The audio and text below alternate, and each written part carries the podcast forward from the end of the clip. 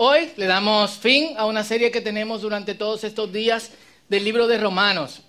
Es un libro por donde se puede cortar mucha, eh, mucha tela, realmente. Eso significa que podemos hablar sin parar por mucho tiempo acerca de, eh, de este libro.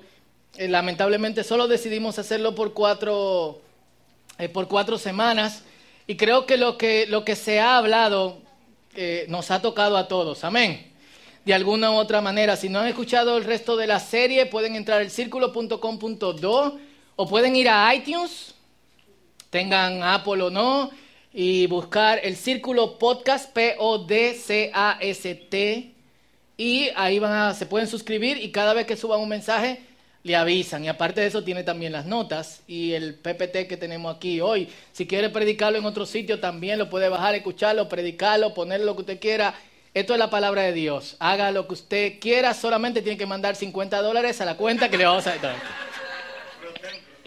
Eso lo hacen alguna gente, pero aquí no. Predique lo que usted quiera. Full.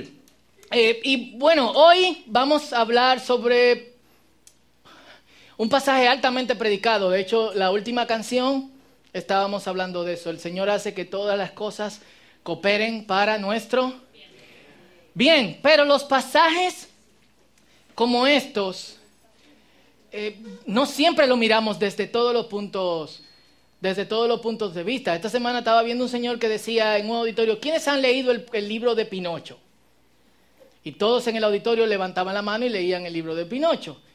La cuestión es que era mentira, porque el libro de Pinocho tiene 585 páginas. Y todo lo que hemos leído de Pinocho son la versión de Disney eh, chiquitica, adaptada y eh, y todo lo demás. Eh, la Biblia tiene esta capacidad de constantemente retarnos desde diferentes puntos, eh, puntos de vista. Y pensando en este texto de que todo obre para nuestro bien,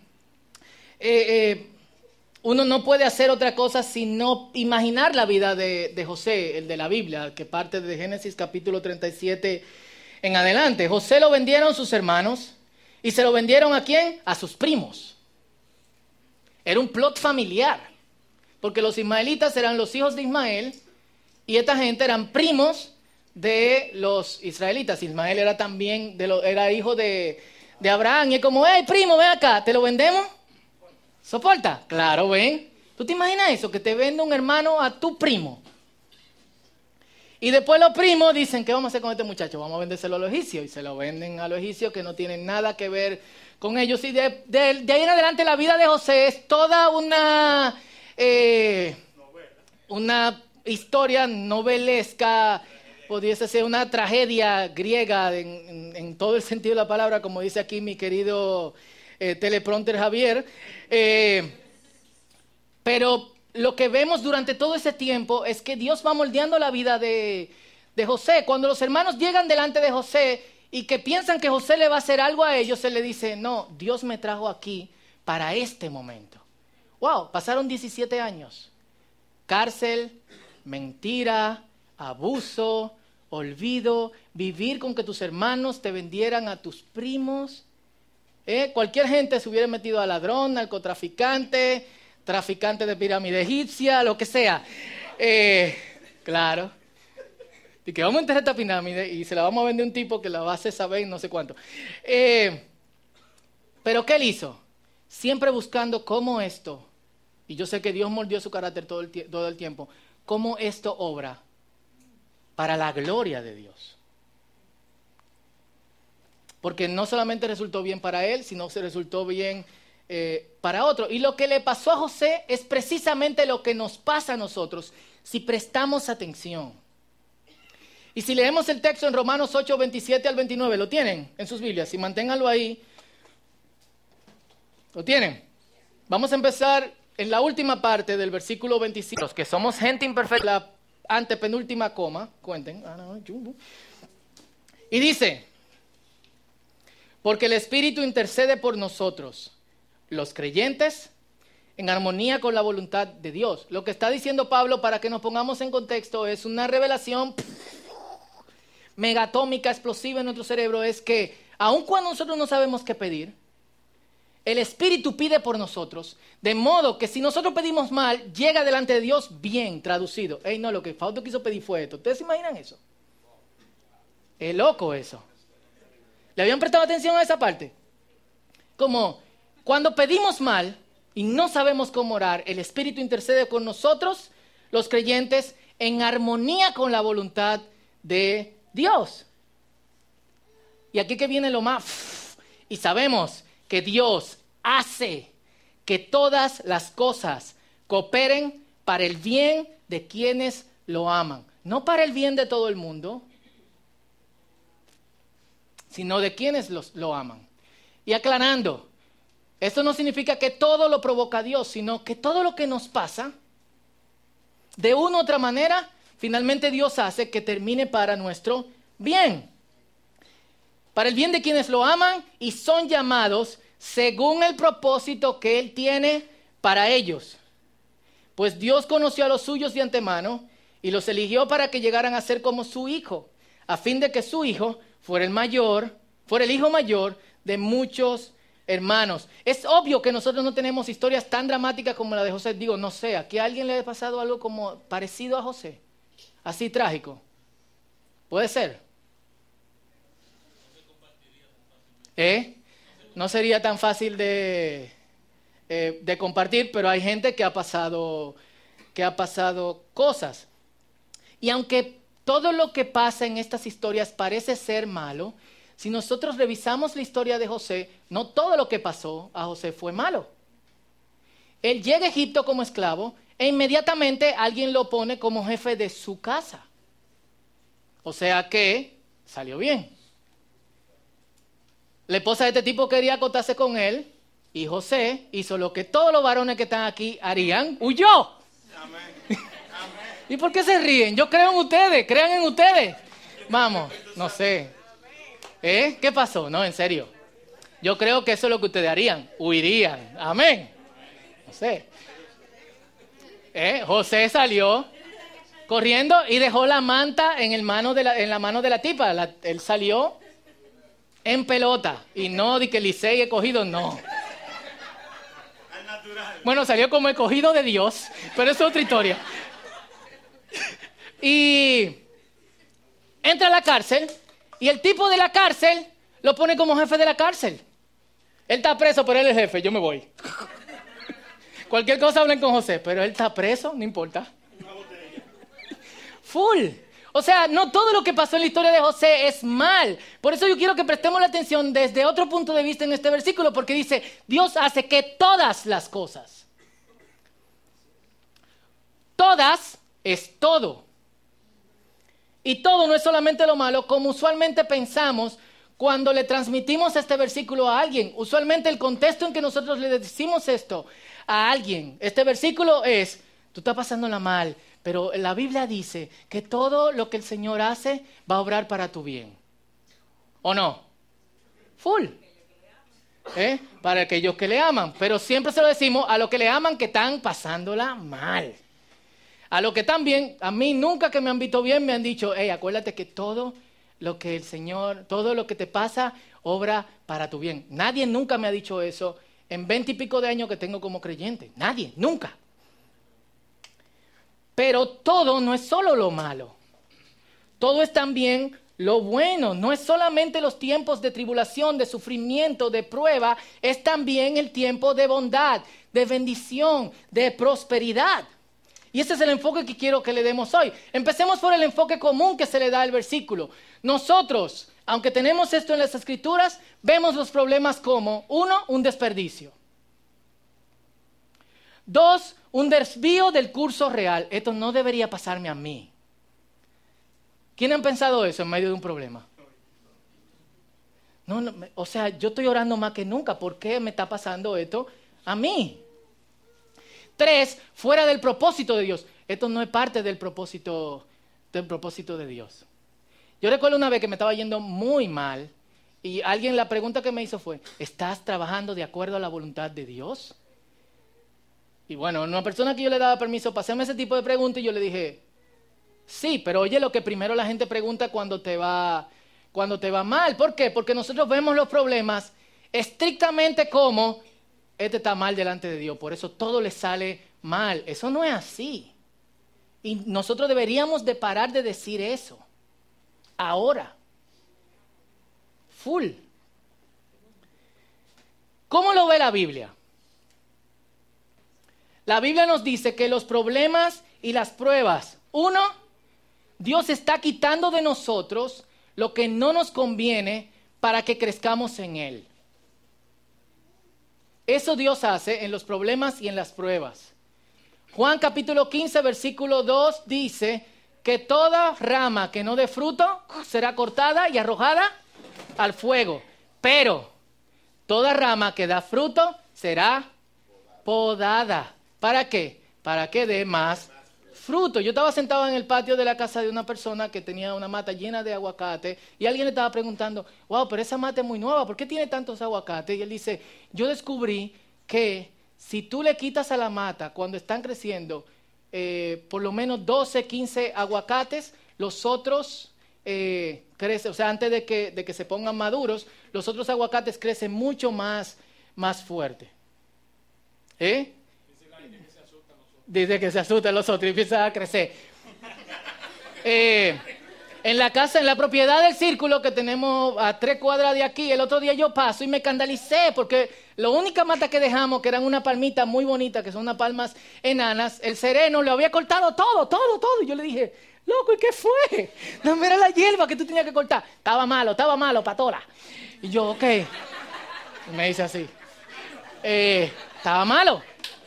Y yo, Wow, man, pero ¿qué se puede hacer? No, estaba malo. Cool. Yo pasé tres semanas después, pueden pasar por ahí ahora, la mata tan súper bonita. Full. Entonces, es probable que si estás pasando por un tiempo de pruebas o de problemas, Dios está quitando algo de tu vida que te va a ayudar a crecer más. Lo dice la Biblia, no lo digo yo. El lío que en medio del problema uno no piensa eso algo que Dios está aprovechando para nuestro bien. Puede ser que Dios no sea el que te está quitando algo, sino que algo te haya pasado por alguien o por cualquier situación.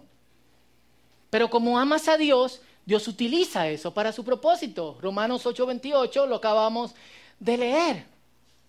Tres, puede ser que estés tomando malas decisiones, pero amas a Dios. Pero no puedes dejar de tomar malas decisiones. ¿Y qué hace Dios? Hebreos capítulo 12, versículos 5 al 8 y 11, lo pueden buscar en sus Biblias. Yo lo voy a leer desde aquí y esto es lo que dice. Oigan qué pero Oigan. ¿Acaso olvidaron que la palabra de aliento con que Dios les habló a ustedes como hijos? ¿Qué ustedes piensan que yo estaré contigo hasta el fin del mundo? Yo nunca te dejaré. No, dijo, Hijo mío, no tomes a la ligera la disciplina del Señor y no te des por vencido cuando te corrija, pues el Señor disciplina a los que ama y castiga a todo el que recibe como hijo. O sea, palabra de aliento. ¿eh? Eh, esta tarde. amigos de Facebook, esta es la palabra de aliento que tengo para ustedes en el día de hoy. El Señor los ama y los va a disciplinar y los va a castigar. ¿Eh? ¿Cuánto dicen amén? Dice, versículo 7, al soportar esta disciplina divina, recuerden que Dios los trata como a sus propios hijos. ¿Acaso alguien oyó hablar de un hijo que nunca fue disciplinado por su padre? Esto fue hace dos mil años, Pablo no está ahora, pero ustedes saben. Si Dios no los disciplina a ustedes como lo hace con todos sus hijos, Quiere decir que ustedes no son verdaderamente sus hijos, son ilegítimos.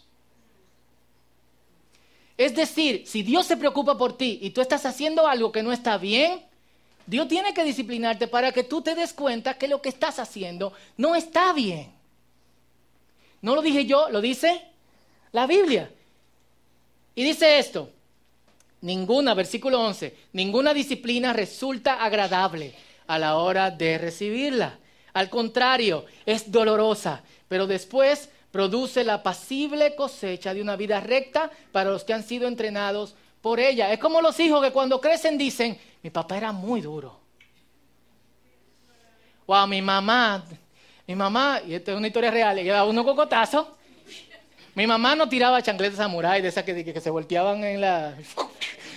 No, mi mamá daba uno solo, así ponía la mano. Y tú te engrifabas de los pies hacia arriba, no de aquí así. O sea, ella te daba y tú te engrifabas así y después sentías el dolor. ¿Eh? ¿Lo entiendes? Te disciplinaban así también. Yo recuerdo que una vez mi abuela le dijo, ay, ese muchacho, su cerebro se le va a dañar. Pero le agradezco el daño cerebral que me hizo. Profundamente. Entonces en el momento nadie entiende la disciplina. De hecho, nosotros deberíamos de luchar con este versículo y ver si realmente lo, lo vamos a entender. Porque debe estar dentro de nuestro sistema. Si Dios te ama, no puede dejarte haciendo lo que te dé la gana. Pero eso es lo que dice la gente en el día de hoy. Dios es amor, tú puedes hacer lo que tú quieras, no te preocupes, tranquilo, Dios te sigue, Dios te ama. No, Dios te va a disciplinar y te va a seguir amando.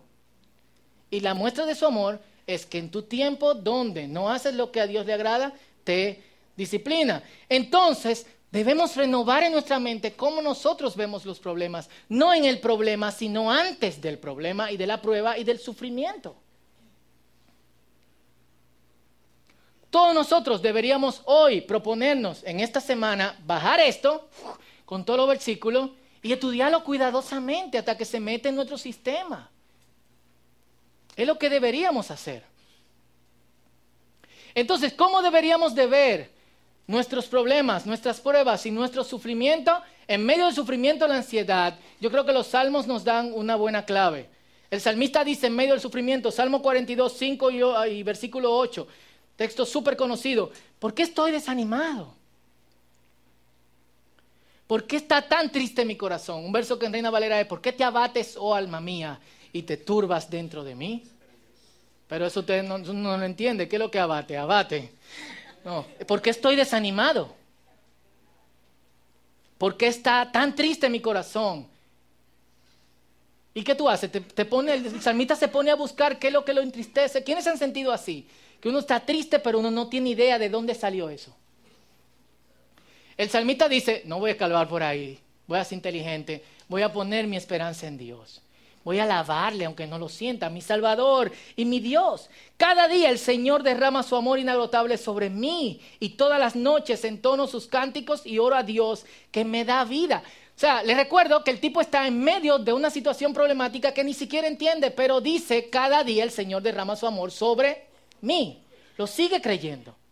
Y eso es lo que nosotros deberíamos hacer en medio del sufrimiento. Sigo porque nos queda poco tiempo. Después, Salmo 119, Versículo 71, oigan qué loco este versículo. El sufrimiento me hizo bien. Porque me enseñó a prestar atención a tu palabra. ¡Wow! Y full, ¿quién han estado ahí?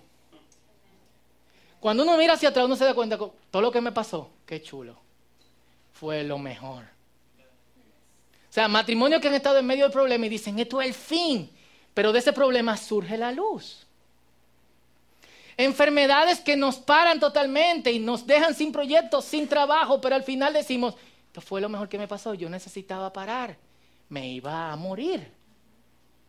Un negocio que se trunchó y tú dices, wow, perdí muchísimo dinero. Y de repente tú te das cuenta que el tipo te lo iba a robar y no tenía tampoco ningún dinero, así que no te iba a robar nada, sino que te iba a dar algo que te lo iba a quitar porque nunca te lo dio.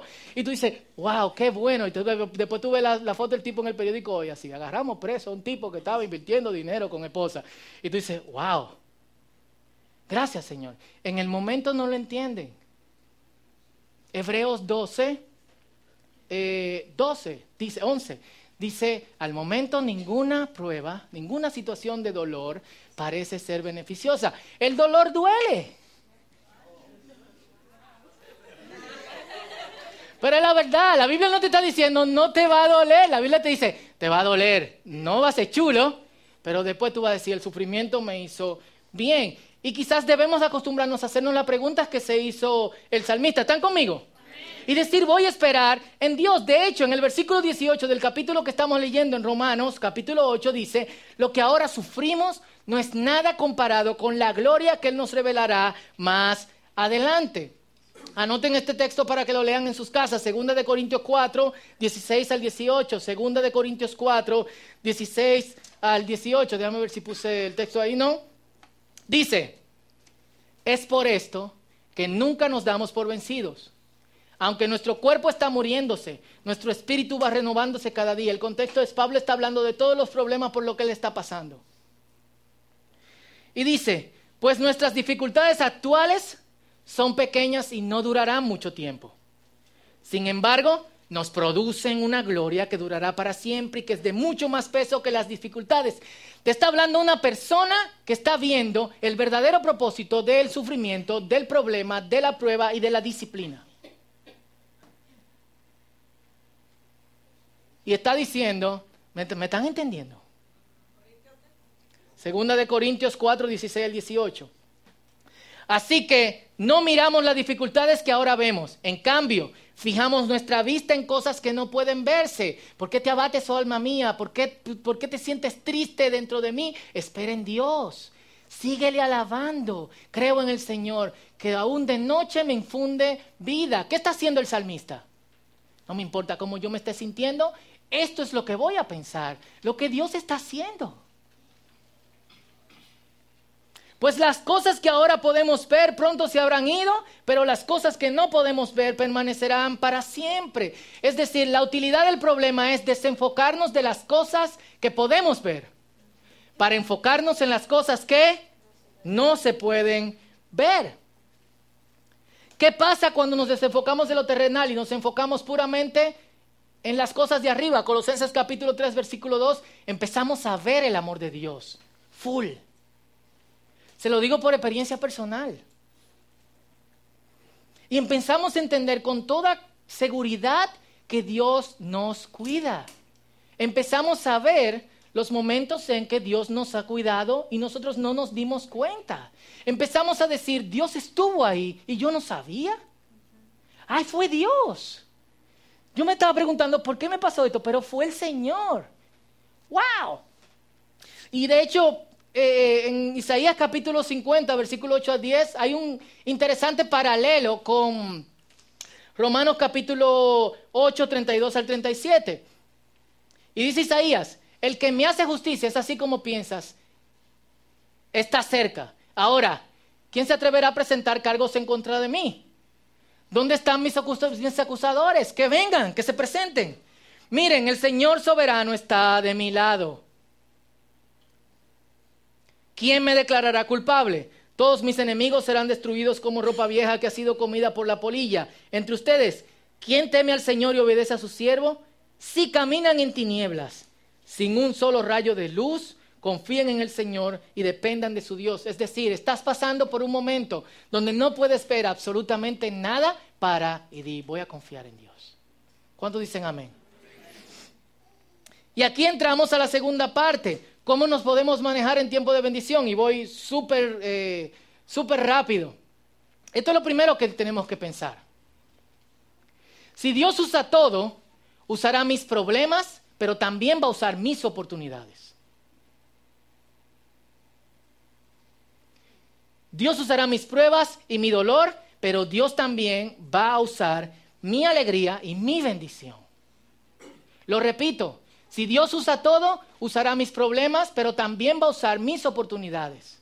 Y si Dios usa mis pruebas y mi dolor, también va a usar mi alegría y mi bendición. Es todo Dios usa para bien, todo. ¿Qué eso significa? La bendición es un bien que tengo que usar para la gloria de Dios. Y no es un bien exclusivo mío, sino es un bien de otros. José, ¿qué dijo José? No, no, no, no, no tengan miedo, hermanos míos. Dios me trajo aquí para este momento. ¿Cuál es ese momento? Yo estoy salvando a mi familia. Y José salvó, después de 16 años de sube y baja entre bondad y dolor, entre sufrimiento y confusión, entre parece que Dios está conmigo, oh, parece que Dios no está conmigo, oh, sí, Dios sí está aquí conmigo, oh, me bendijo. 16 eh, años para al final llegar a ese punto. Hace días decíamos de Abraham. Parte de la promesa de Abraham es, te bendeciré. Punto. Y serás de bendición a otros. Punto. Y nada más se nos habla de que Dios bendice a Abraham. No, Dios bendice a Abraham para que bendice a otros. Dios te bendice a ti para que bendigas a otros. Dios te da alegría para que alegres a otros. Dios te da oportunidades para que seas una oportunidad a otro. ¿Cuántos dicen amén? Pónganse pentecostales que tengo esto. ¡Aleluya! Entonces, ¿qué había en Abraham? En Abraham no había nada extraordinario. Era un tipo que criaba vaca.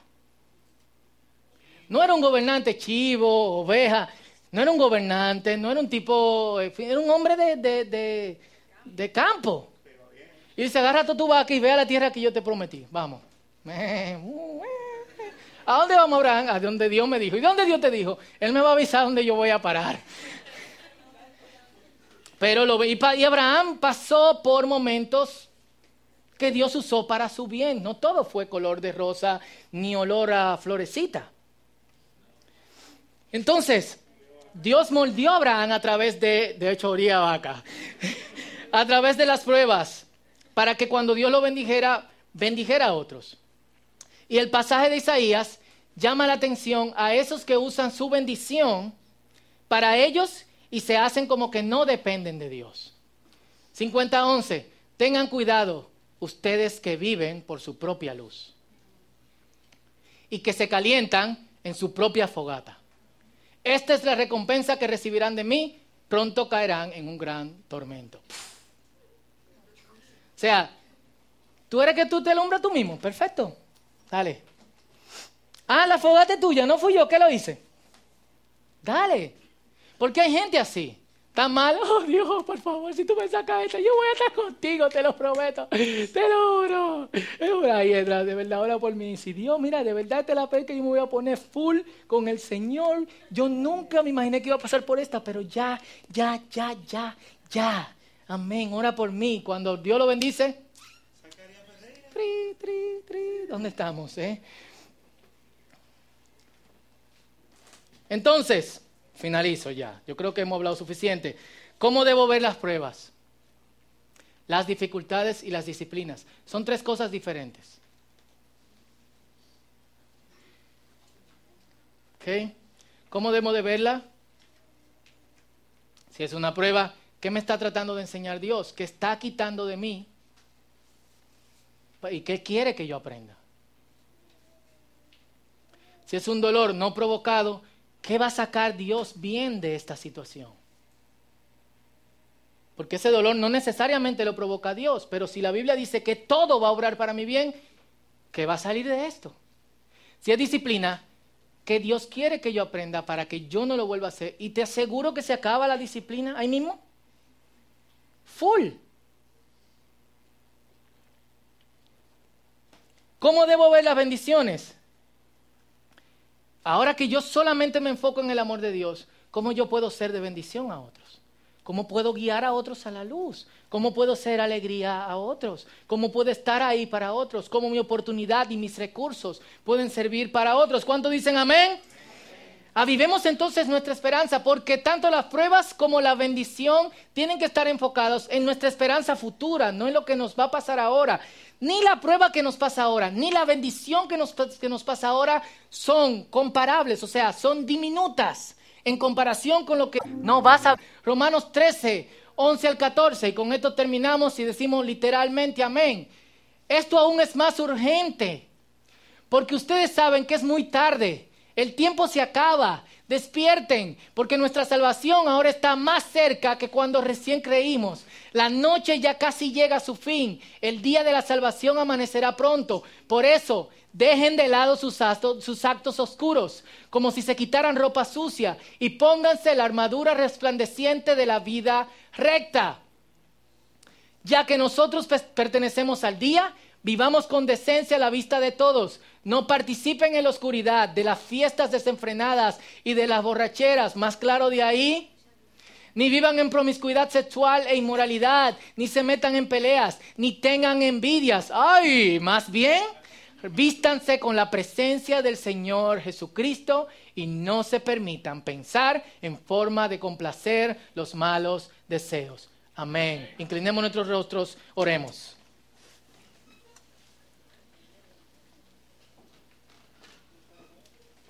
Señor, Lo que te pedimos es que tu palabra tenga sentido para nosotros. Nuestra vida es una travesía. En ocasiones el camino se pone oscuro y fuerte. Nos golpean los atracadores del camino, el enemigo. En otras ocasiones vemos la luz, disfrutamos de un buen clima, podemos caminar tranquilo. Somos alimentados y bendecidos por ti. Ayúdanos a ver tu propósito en cada una de estas cosas. Porque finalmente lo que tú quieres que surja de esto es que tú seas glorificado. ¿Cuántos dicen amén? Entonces enséñanos, Señor. Instruyenos tú mismo.